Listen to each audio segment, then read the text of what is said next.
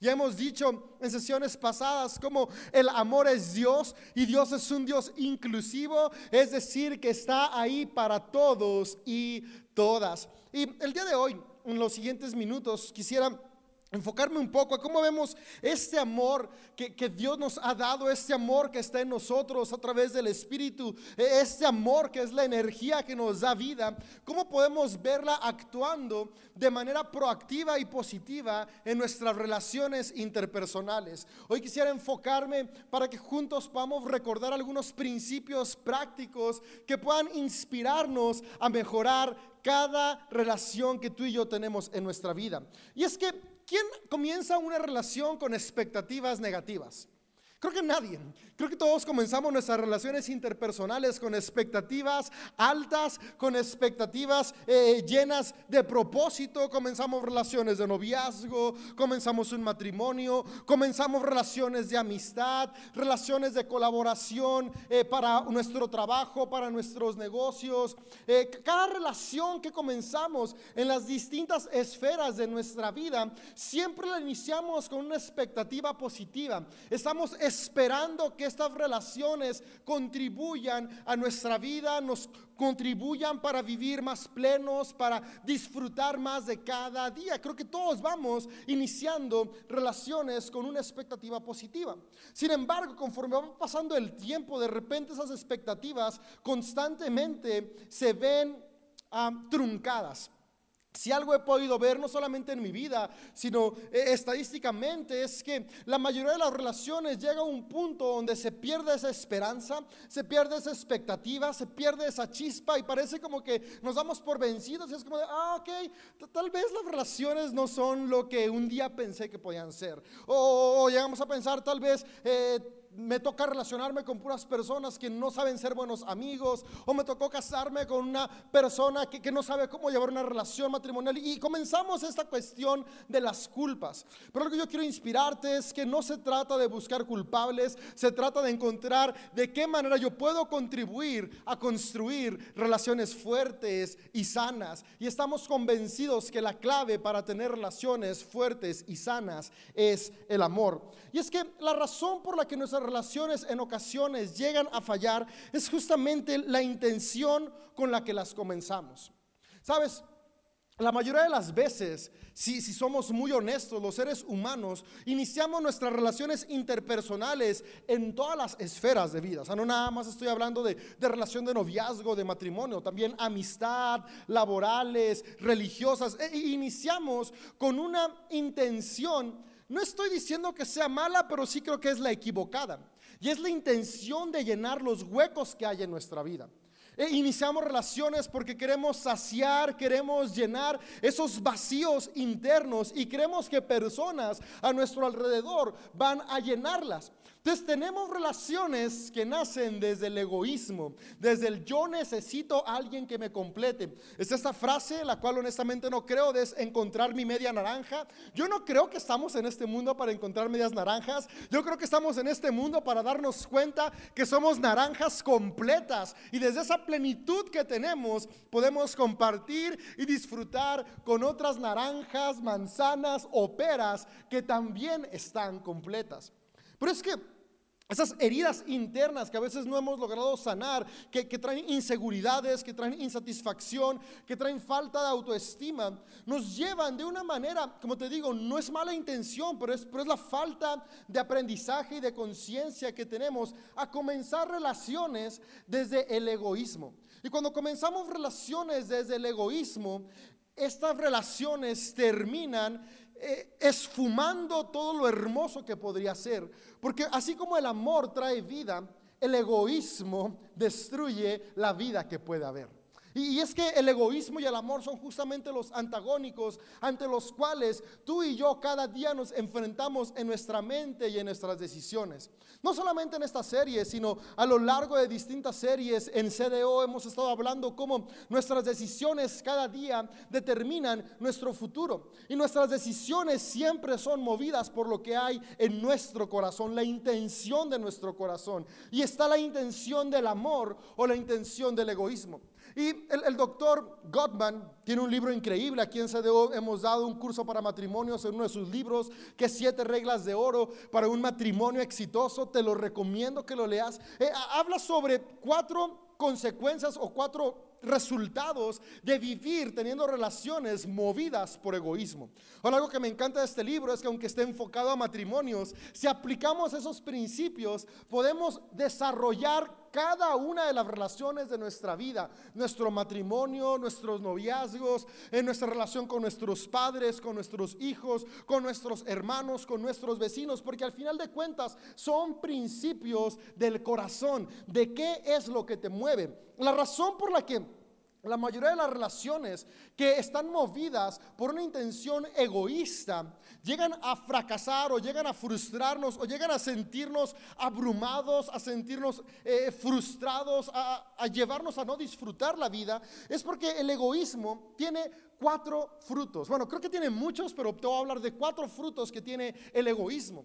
Y el egoísmo, los cuatro frutos que tiene es que el egoísmo da un fruto de crítica, el egoísmo da un fruto de evasión, da un fruto de despectiva y da un fruto de estar a la defensiva. El egoísmo en nuestras relaciones siempre nos va a llevar a actuar de estas cuatro maneras. Criticar, ser evasivos, nos va a llevar a, ser hombres y mujeres despectivos o ser hombres y mujeres que estamos a la defensiva. Y podemos ponernos a pensar, ¿cómo podemos verlo? Cuando tú y yo actuamos desde el egoísmo, y estamos en una relación con amigos, estamos nada más viendo qué criticar, estamos nada más viendo cómo poder evadir la responsabilidad, cómo ponernos a la defensiva o cómo despreciar, porque estas cuatro acciones nos llevan a sentir algo, a sentir que somos mejor que las personas que nos rodean. Y en lugar de crear relaciones para crecer y para contribuir, tenemos relaciones para hacernos sentir que somos suficientes. Pero hay mucha diferencia entre creer o sentir, ah, más bien tener la ilusión de que soy suficiente, a saberme suficiente. Y, es que el amor, el amor tiene la capacidad de hacernos saber que somos más que suficientes, mientras que el egoísmo solamente nos vende la idea de suficiencias, porque el egoísmo te hace sentir suficiente siempre y cuando aplaces a otros, mientras que el amor te hace saber que eres suficiente para levantar a otros. Y la razón por, por la que las relaciones movidas por egoísmo no fluyen, no avanzan o, o te estancan, es justamente por esto, porque aplastas a otras personas y cuando aplastas y eres aplastado, no se puede avanzar.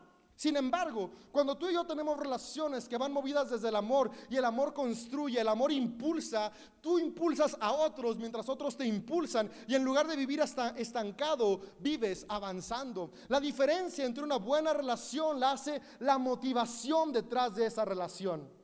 Ahora tú podrás decir, ok, y, si ya inicié relaciones con la intención equivocada, si ya he tomado decisiones toda mi vida y he formado relaciones de amistad, de matrimonio, de laborales, desde el egoísmo, ¿qué pasa? No te preocupes, algo que me encanta es que Jesús vino a este mundo a recordarnos que cada día tenemos la oportunidad de ser salvos de nuestras decisiones. Y si tal vez hasta el día de hoy hemos vivido teniendo relaciones desde un corazón egoísta, Jesús vino a enseñarnos que cada día es una oportunidad para transformar y comenzar a vivir con la intención de amar. Me encanta que Jesús mientras estaba con sus seguidores, unas personas le preguntaron, oye Jesús, ¿cuál es el principal mandamiento? ¿Cuál es la razón más importante de la vida del ser humano? ¿Para qué estamos acá básicamente? ¿Cuál es el propósito de la humanidad?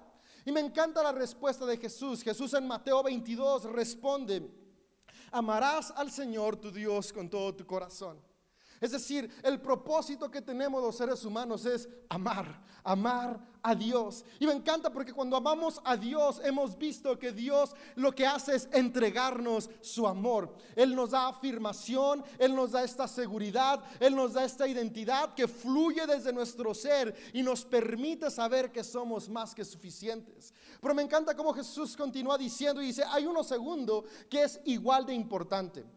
Me encanta que Jesús hace este énfasis porque no está diciendo primero ama a Dios y después ama a los demás y después amate a ti. Dice esto segundo es igual de importante, es decir, están en el mismo nivel de necesidad en nuestras vidas para avanzar en plenitud. Amar a Dios y después Jesús dijo ama a tu prójimo como a ti mismo. Y me encanta que Jesús dice para poder amar a otros primero tengo que amarme a mí.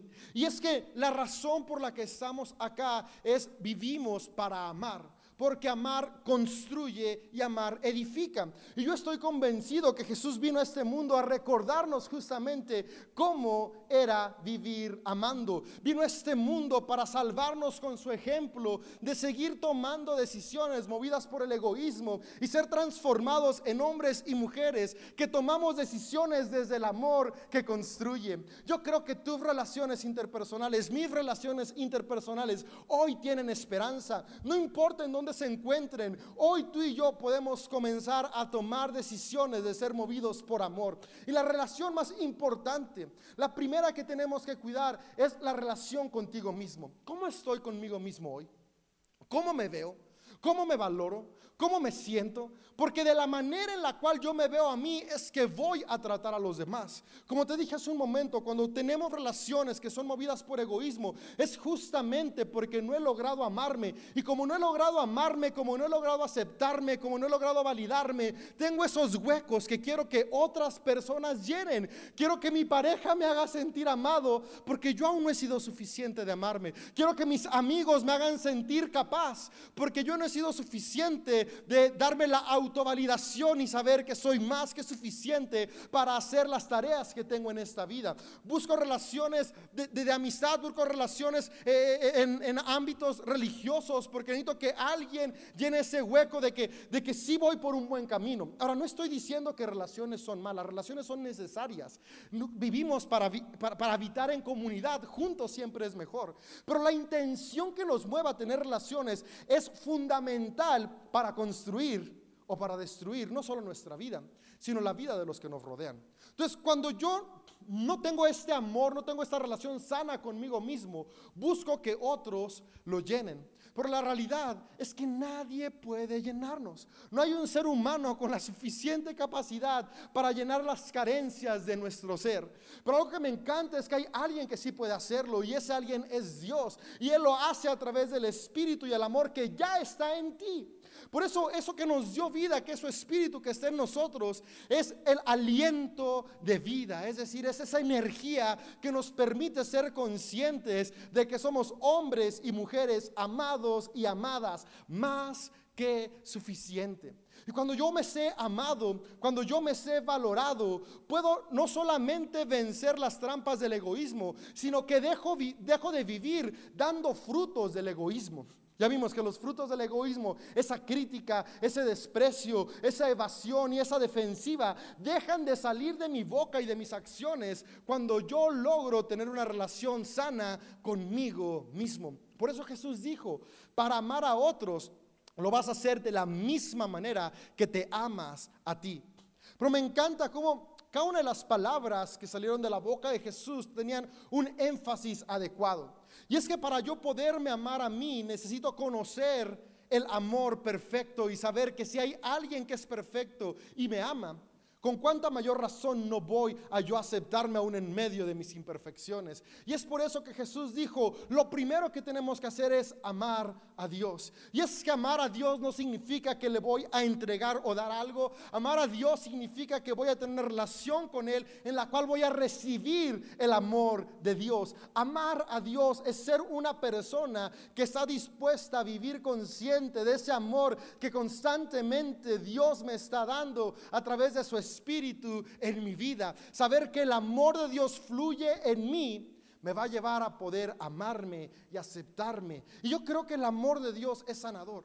El amor de Dios puede sanar esas heridas que tal vez nuestra relación con nuestros padres, nuestras relaciones fallidas, nuestras relaciones con otras personas imperfectas como tú y yo dejaron en nuestro corazón. Y creo que cuando Dios sana esas heridas, tú y yo podemos comenzar a amar como Dios nos amó, movidos por amor y no por egoísmo. Ahora, ¿cómo, cómo es vivir movido por amor? Porque esta sería la cuestión, ok, está muy bien, ya, ya puedo darme cuenta que estoy tal vez teniendo relaciones desde el egoísmo en lugar de relaciones desde el amor. ¿Cómo puedo yo tener relaciones movidas por amor? Ahora, algo clave, ¿no? ¿Cómo puedo yo darme cuenta si mis relaciones son movidas por egoísmo o movidas por amor? Es sencillo, pregúntate, ¿alguno de los cuatro frutos del egoísmo fluye en mis relaciones? Es decir, ¿me la paso criticando a mis amigos? ¿Me la paso criticando a mi esposa? ¿Me la paso criticando a mis padres? Si la respuesta es sí, es que hay egoísmo moviendo esa relación. Puedes preguntarte, eh, ¿hay un fruto de desprecio en mis relaciones? Me la paso despreciando a mis hermanos, despreciando a mi pareja, despreciando a mis amigos. Si la respuesta es sí, entonces una alerta roja de, ok, egoísmo está moviendo esta relación. Me la paso a la defensiva en mis relaciones de trabajo, eh, si estoy trabajando en equipo y sale algo mal, en lugar de ver cuál fue mi parte de responsabilidad, busco culpables, es decir, estoy a la defensiva. E, esa es una alerta de que estoy en un ambiente laboral movido por egoísmo. Eh, entonces, son estos frutos del egoísmo, son las alertas que nos van a llevar a ti y a mí a darme cuenta que está moviendo mis relaciones. Ahora, ¿por qué es importante darnos cuenta? Porque esto nos va a llevar a un estado de conciencia para ver qué tenemos que cambiar. Ahora, estos frutos del egoísmo, ¿con qué se contrarrestan? ¿Con qué se cambian? ¿Con qué se pueden vencer? Pues con los frutos del amor. ¿Y cuáles son los frutos del amor? No es nada más y nada menos que el fruto del Espíritu Santo. Porque sabes que el Espíritu Santo creemos que es Dios nada más y nada menos que el Espíritu mismo de Dios. Y Dios es amor. Por lo tanto, el Espíritu en nosotros es el amor en plenitud de Dios. Y cuando ese amor de Dios está en nosotros y fluye a través de nuestra vida, fluye a través de los frutos del amor. Me gusta mucho como dice el autor de Gálatas 5, lo siguiente, voy a leerte Gálatas 5, los versos 22 y 23. En cambio, la clase de fruto que el Espíritu Santo produce en nuestra vida es amor. Ahora, ya le he dicho en algunos otros mensajes. Y es que en algún momento en las traducciones, cuando se tradujo este texto, se puso la clase de fruto que produce nuestra vida es y se puso dos puntos. Pero si nos fijamos, está hablando de un fruto en singular, no está hablando de frutos.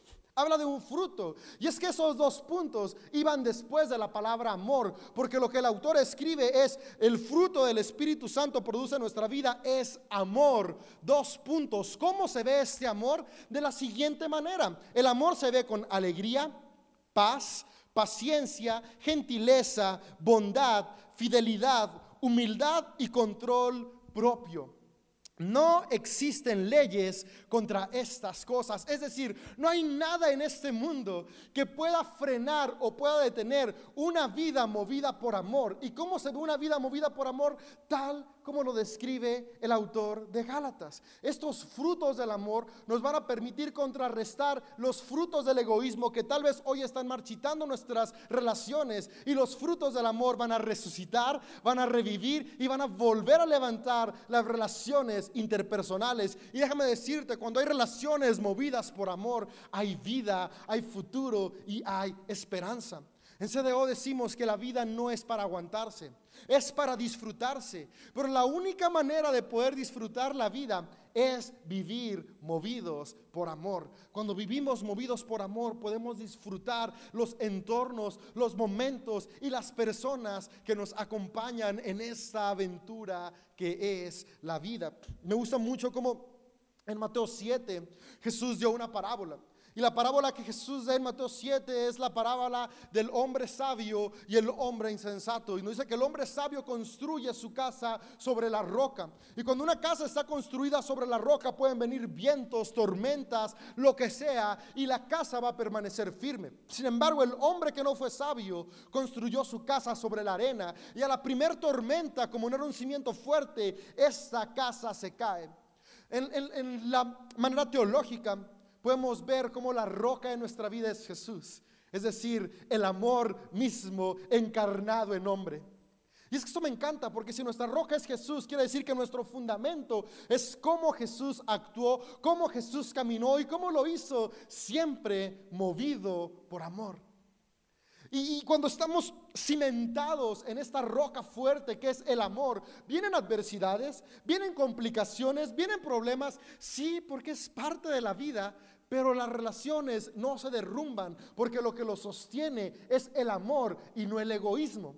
Sin embargo, cuando dice que el hombre insensato pone su casa sobre la arena, la arena es movediza como nuestros sentimientos que cambian a cada rato. Cuando construimos desde lo que sentimos, desde lo que yo siento, porque yo siento esto, es decir, egoísmo. Eh, vienen problemas, vienen dificultades y la casa se derrumba porque no hay un cimiento sólido. Hoy yo quiero animarte, amigo, amiga, vamos a construir desde el amor. Ahora, quiero, quiero darte siete aspectos prácticos para cómo construir vidas desde el amor. cómo puedo yo ser intencional en construir relaciones movidas por amor y no por egoísmo. Los frutos del amor que nos da Gálatas 5 nos dan algunas pistas. Estoy seguro que hay muchísimas más maneras de amar, pero yo quiero inspirarte e inspirar mi vida a vivir tratando de actuar de esta manera con las personas que nos rodean para construir relaciones fuertes. Y el primer principio que yo encuentro es el, amor nos lleva a vivir en humildad.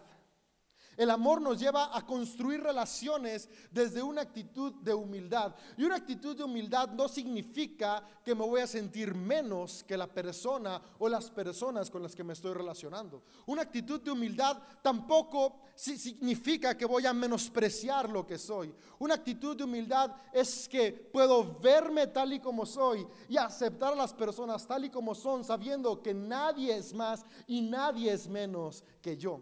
Y justamente esta actitud de humildad nos permite hacer algo muy práctico, que es lo siguiente, conocerme y conocer a otros. Y es que cuando no hay humildad, no nos damos el tiempo para conocer a los demás, porque el egoísmo nos lleva a pensar lo que necesito es ser conocido, mientras que el amor me lleva necesito conocer. Y cuando tú y yo conocemos a las personas que nos rodean, cuando tú y yo nos damos el tiempo para escuchar las necesidades de nuestra pareja, de nuestros hijos, de nuestros padres, de nuestros amigos, de nuestros colaboradores, nos estamos conociendo. Y cuando nos conocemos, podemos construir desde el amor. El amor escucha. El amor se da tiempo para conocer el corazón de las personas que están a su alrededor. Pero justamente tú y yo nos vamos a dar ese tiempo si permitimos que este fruto del amor, que es la humildad, florezca en nosotros. Porque desde la humildad sé que la voz de las personas a mi alrededor es importante. Porque no son más, no son menos, son iguales a mí conocer a otros, pero también necesito conocerme a mí, es decir, darme tiempo para escucharme. Es decir, ah, ¿cómo? Eh, voy a ponerme como un loco a hablar. No, no, no, meditar y escuchar qué necesidades hay en tu corazón. ¿Sabes que muchas heridas no las hacemos nosotros mismos? Porque no nos damos tiempo de escuchar las necesidades de nuestra alma. Y tal vez vivimos supliendo necesidades de otros sin darnos cuenta que lo que nuestro corazón nos grita es, necesito esto para tu vida. Escúchate, conócete, qué es lo que llena tu corazón. Pero acuérdate, la humildad nos lleva no solamente me enfoco en mí, sino me doy tiempo de conocer y escuchar a los demás. Otro fruto que es el amor en nuestras vidas es el siguiente es el fruto de la fidelidad.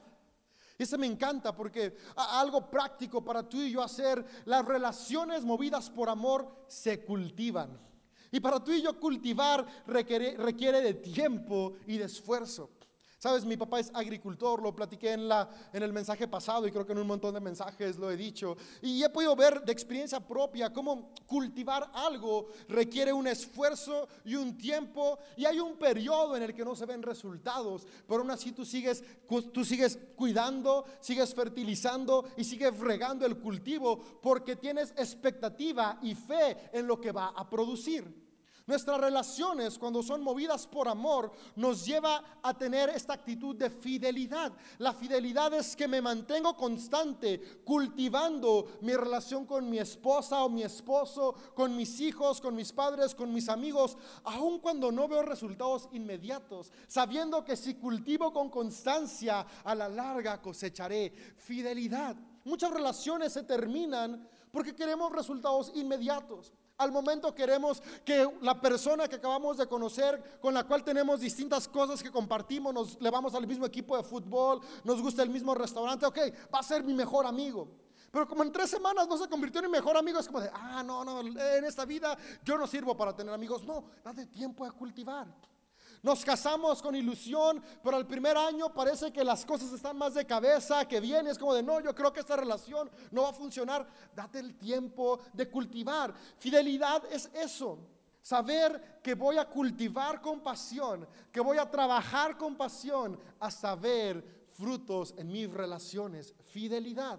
Cultivar nuestras relaciones interpersonales requiere este fruto del amor, que tú y yo seamos fieles. Y lo que me encanta de los frutos del amor es que Dios los modela con nosotros.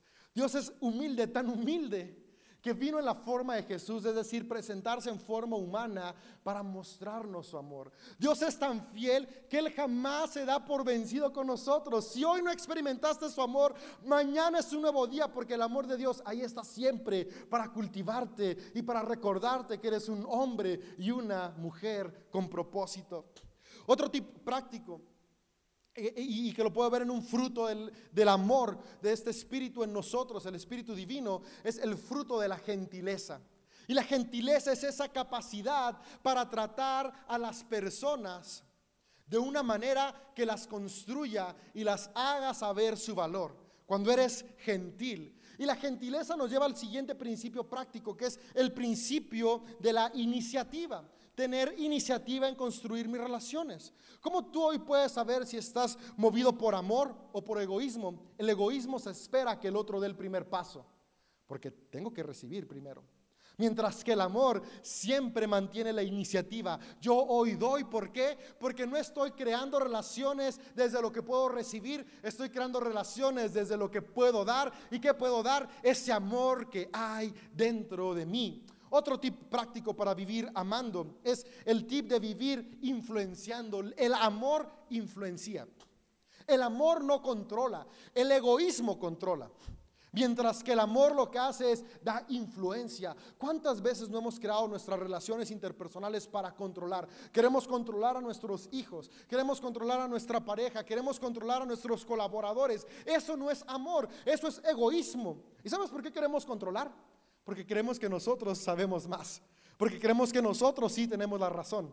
Porque creemos que nosotros tenemos la única manera de que las cosas se logren. Y como yo sé más, controlo a los demás. Pero no, el amor influencia. Influencia es muy distinto. El amor da lo que tiene para que las personas desde su voluntad tomen esas herramientas para construir juntos. Y, me encanta como uno de los frutos del amor justamente es el control propio. Fíjate, me encanta. Control propio. ¿Qué me habla? Que a la única persona que yo estoy llamado a controlar es a mí mismo. El amor entiende eso. El amor entiende que al único que voy a controlar es mis emociones, mis sentimientos y mi ego.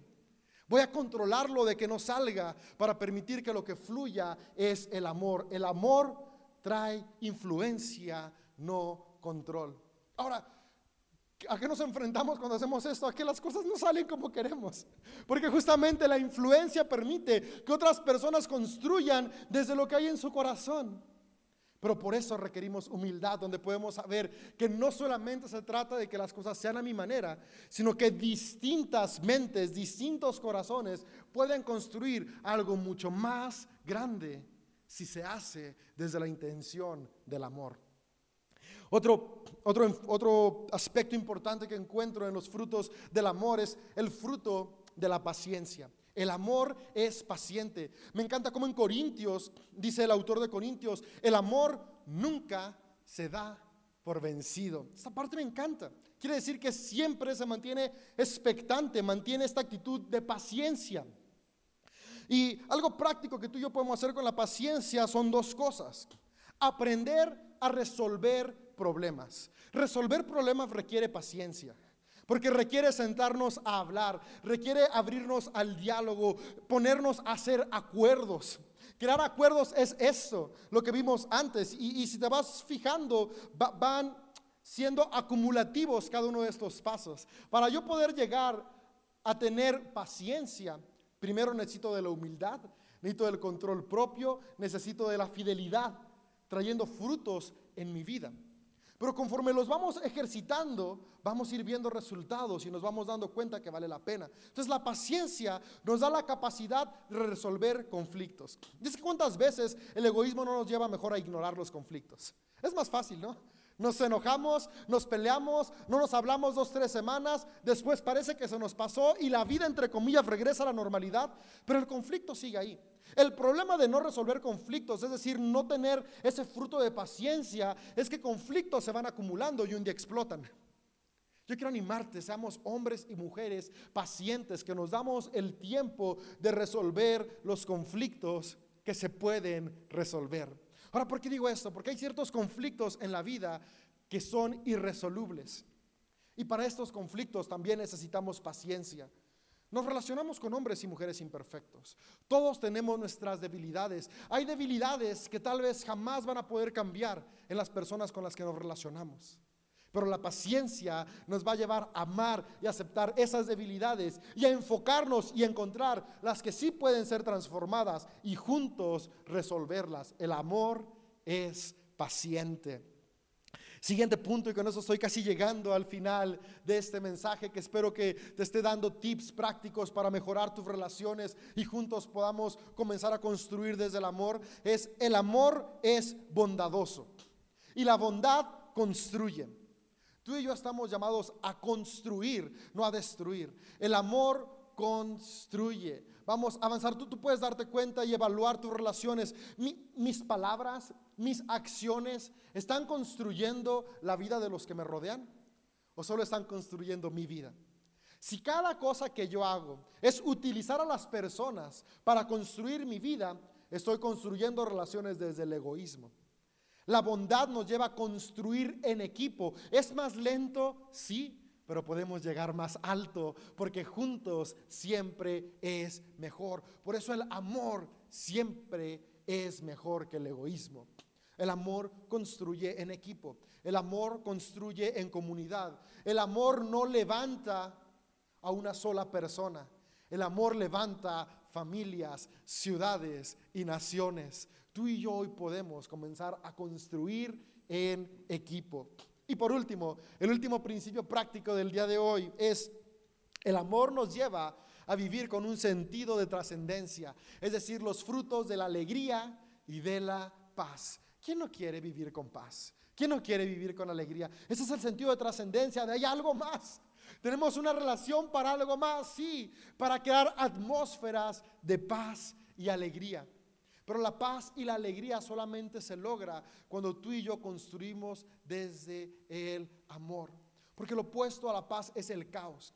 Y el caos es cuando no logramos aceptarnos a nosotros ni aceptar a los demás, por lo tanto hay confrontación. Y en la confrontación no hay paz. porque hay confrontación? Porque quiero imponerme sobre otro.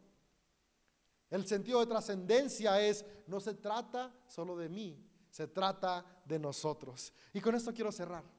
El amor nos lleva a ese cambio de mente, a pasar del yo al nosotros. El egoísmo se centra en mí. El amor se centra en nosotros. Jesús vino a este mundo a recordarnos eso. No se trata de lo que yo quiero. Me encanta la oración en el Getsemaní de Dios con el Padre. Jesús, digo, Padre, yo no quiero. Pero no se trata de lo que yo quiero. Se trata de tu voluntad. ¿Y cuál es la voluntad de Dios? Que nos amemos unos a otros tal como Él nos ha amado. Amigo, amiga, primero, recuerda que eres alguien muy amada, muy amado. Ese amor ya está en ti a través del Espíritu Santo que Dios puso desde que te creó. Yo quiero animarte a que tú y yo cada día podamos darnos tiempo de ser conscientes que somos más que suficientes y permitamos que ese amor que esté en nosotros, que es Dios mismo, sane nuestras heridas y sane nuestras carencias, llene nuestro corazón de plenitud.